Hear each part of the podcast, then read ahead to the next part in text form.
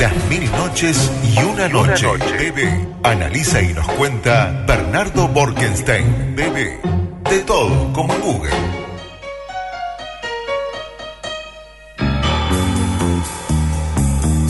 Bueno, justo hablamos de narradoras, con narradoras orales, de un espectáculo nectario que va a volver con cuentos, narraciones eróticas y recibimos a otro narrador. No, sé si para el lado del erotismo.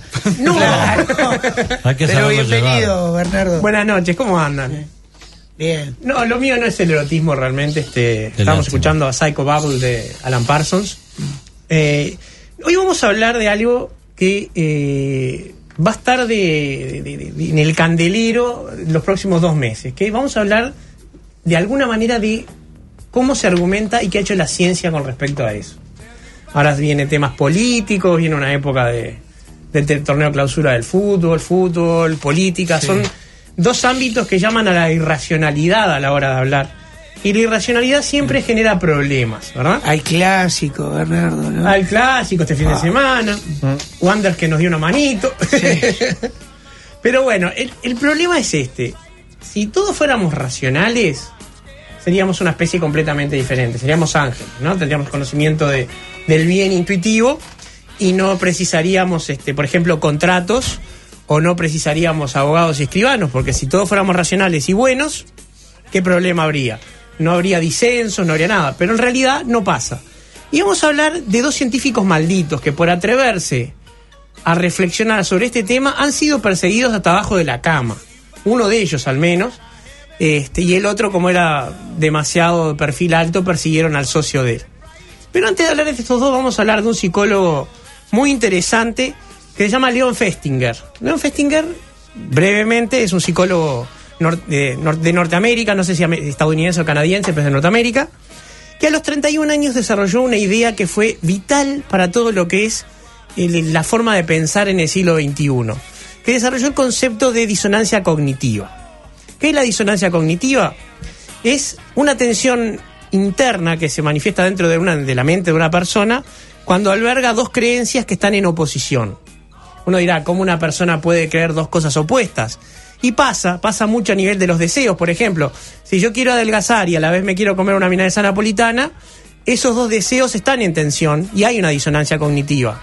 ¿Cuál es el bien? ¿La gratificación inmediata de la milanesa o la gratificación mediata del adelgazamiento y todo lo que conlleva?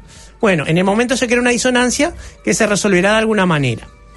Cuando el problema no se da en los deseos, sino en las ideas, en las ideologías, llamémosle, o en la religión, se genera un problema real porque la gente empieza a utilizar mecanismos internos de compensación que le permiten vivir lo menos molesto posible con esa, con esa disonancia cognitiva.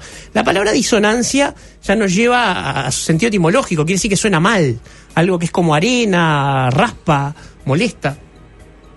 Y se generan por lo menos dos efectos que son los que vamos a hablar hoy eh, como introducción, que son el efecto de la visión en túnel, en el sentido que yo tengo una idea que está bastante vapuleada por los hechos, ¿no? Pongamos por caso, yo qué sé, que el fútbol uruguayo es el mejor fútbol del planeta. Supongamos que yo creyera eso. La evidencia me empieza a dar por la cabeza para mostrarme que no. Pero yo lo creo y empiezo a seleccionar. Solamente percibo del mundo los hechos que comprueban mi teoría. Por ejemplo, lo lindo que es el estadio de Peñarol, eh, qué sé yo, lo lindo que es el golero nacional, las camisetas, eh, algún himno, y, descarto todo lo demás, que el estadio, el Camp Nou es mucho más lindo que todos los estadios juntos del Uruguay, o el estadio del Real de Madrid, que Cristiano Ronaldo es el jugador más interesante que hay en este momento junto con Messi. Todo eso dejo de verlo y no lo percibo, porque estoy viendo con una visión en túnel. Es lo que se hace a los caballos para que puedan tirar del carro sin distracciones, le ponen anteojeras. El viejo caballo lechero, ¿no? Exactamente, que no ve para los costados porque se le genera mecánicamente la visión en túnel. Y después se generan los sesgos, que son un montón, daría para una, una columna entera, pero en particular se genera con esta visión en túnel lo que se llama sesgo de confirmación, y es que empiezo a tomar los argumentos que convalidan lo que yo creo.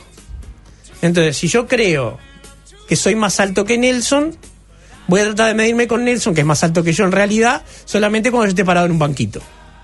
Y voy a negar todo el resto de la evidencia cada vez que me paro al lado de él.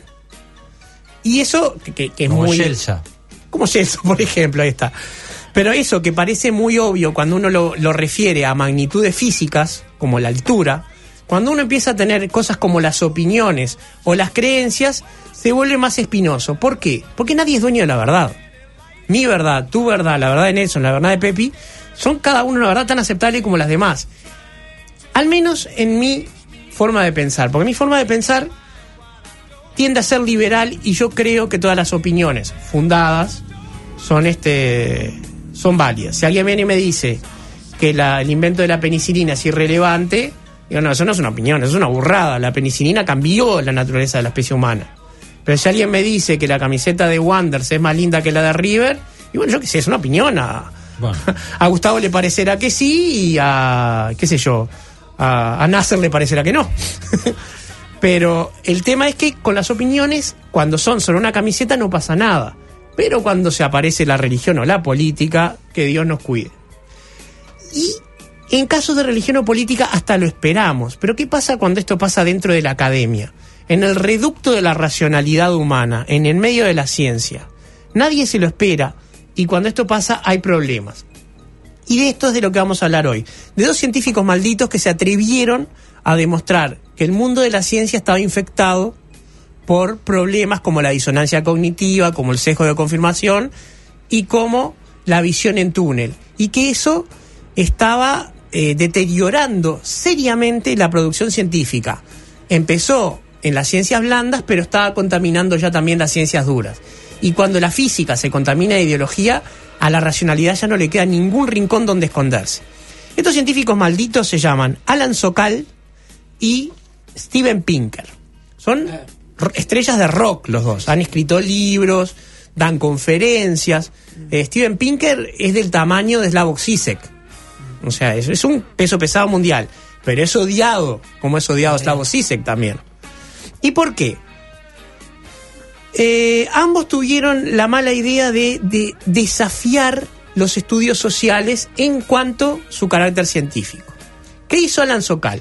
Junto con otros este, ayudantes de él, publicó en una revista que se llamaba Social Text, una revista de estudios sociales, un artículo disparatado, absurdo, hecho con toda la mala fe, para que fuera una estupidez crónica y fue aceptado y fue publicado.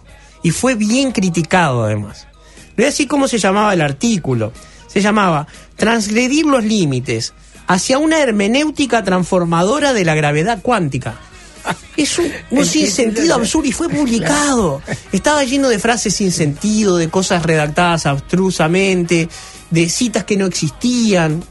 Y pasó. Entonces, ¿qué ocurrió con esto? Sokal demostró que había una parte de las publicaciones académicas que era permeable a la ideología. Iban a publicar por visión en túnel todo lo que les sirviera para su agenda política. ¿Cuál es la agenda política de los estudios sociales? Ahí vamos a Pinker. Pero Sokal esto lo hizo en el 96, ¿sí?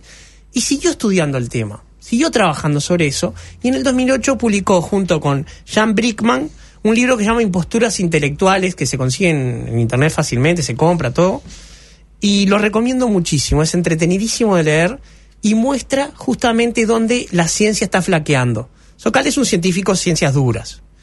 Y en el libro Imposturas Intelectuales denuncia este problema que se está permeando. Porque, ¿qué ocurre? ¿Qué es lo que Colin Wright, un, admirador de Sokal, denuncia? La primera agresión que tuvo la ciencia fue la religión.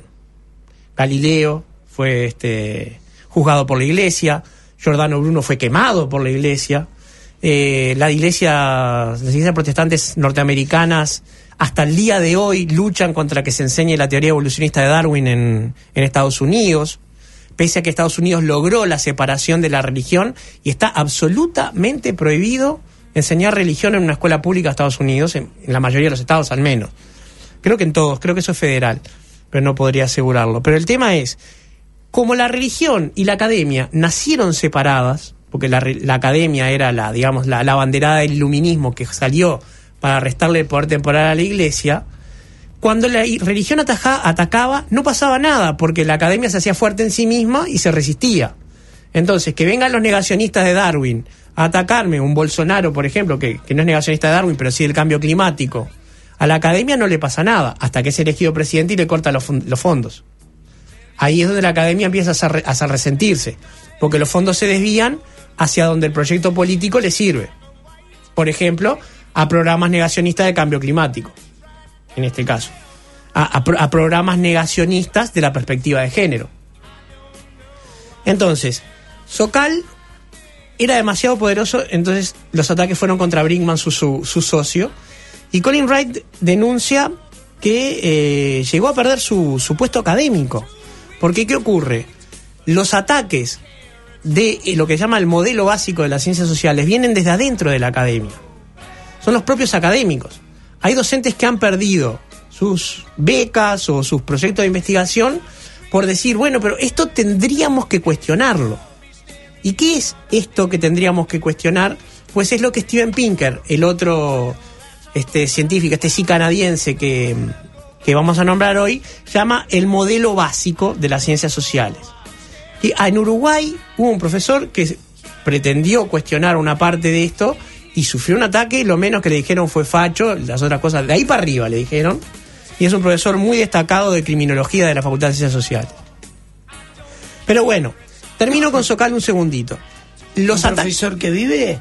Sí, sí, sí, joven. Sí. Joven, sí, sí. No quiero nombrarlo porque no le pedí permiso, así que. Pero sí, sí, un profesor joven.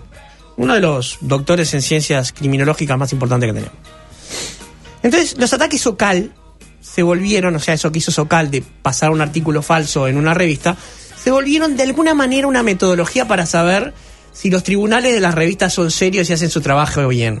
Porque, ¿qué pasa? La, la ciencia nunca tuvo nada mejor que los referatos para probar la robustez de un trabajo. Uno se presenta a una revista que no tiene arbitraje y bueno, publican según la cara del que presenta. Pero si uno se presenta a una revista con arbitraje donde tres jurados distintos revisan el artículo, evalúan sus méritos y sus errores, plantean correcciones, se revisa y eso dos o tres veces hasta que se lo acepta o no, se suponía que era más o menos a prueba de fallos. Pero no era. Los ataques so- Socal, en particular contra las ciencias sociales, se han repetido. ¿Por qué?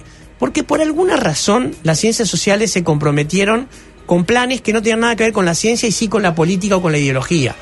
Por ejemplo, todo el tema de la perspectiva de género cooptó buena parte de las ciencias sociales, en particular lo que ahora se llama estudio de género, y no hay un medio de estudio de género que no haya recibido un ataque soci- Socal y lo haya perdido. Bueno, capaz que hay alguno.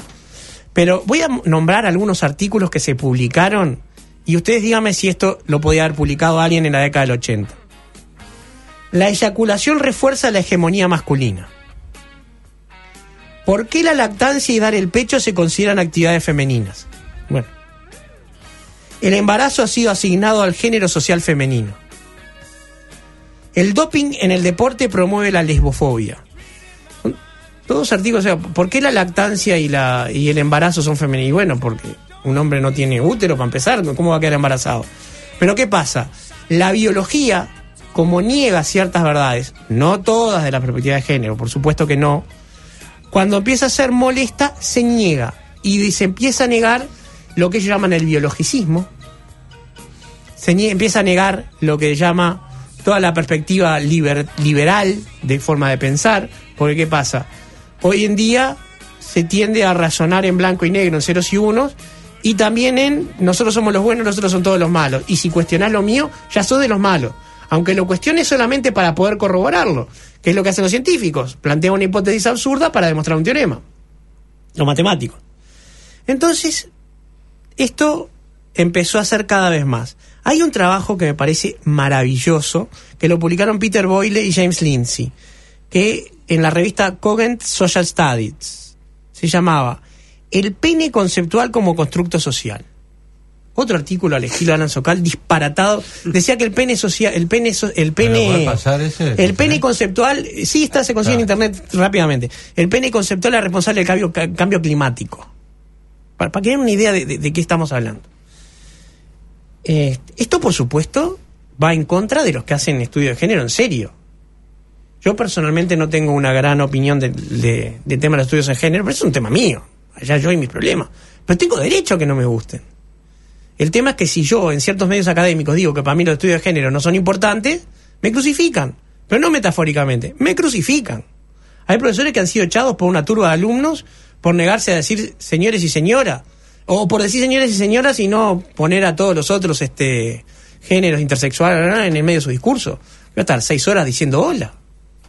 Pero pasó, esto pasó, son, son, son casos que pasaron. Y Pinker lo estudia diciendo que hay una cosa que se llama el modelo básico, que está por debajo de todo y nadie se atreve a desafiarlo. Y este modelo tiene tres hipótesis que eh, son las que contaminan todo. Las tres hipótesis son el buen salvaje, que viene de Rousseau, la idea que el ser humano nace esencialmente bueno, todos, sin excepción, nacimos buenos y la sociedad nos hace malos.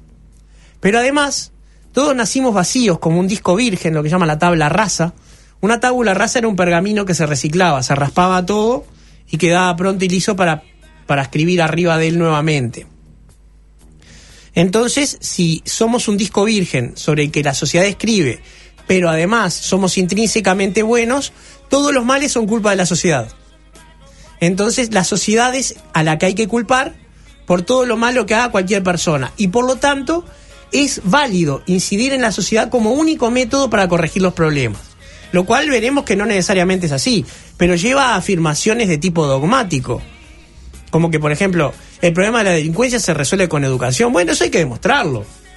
Ya Gustavo Leal dijo que no necesariamente. Y nadie va a negar lo que sabe Gustavo Leal de ese tema.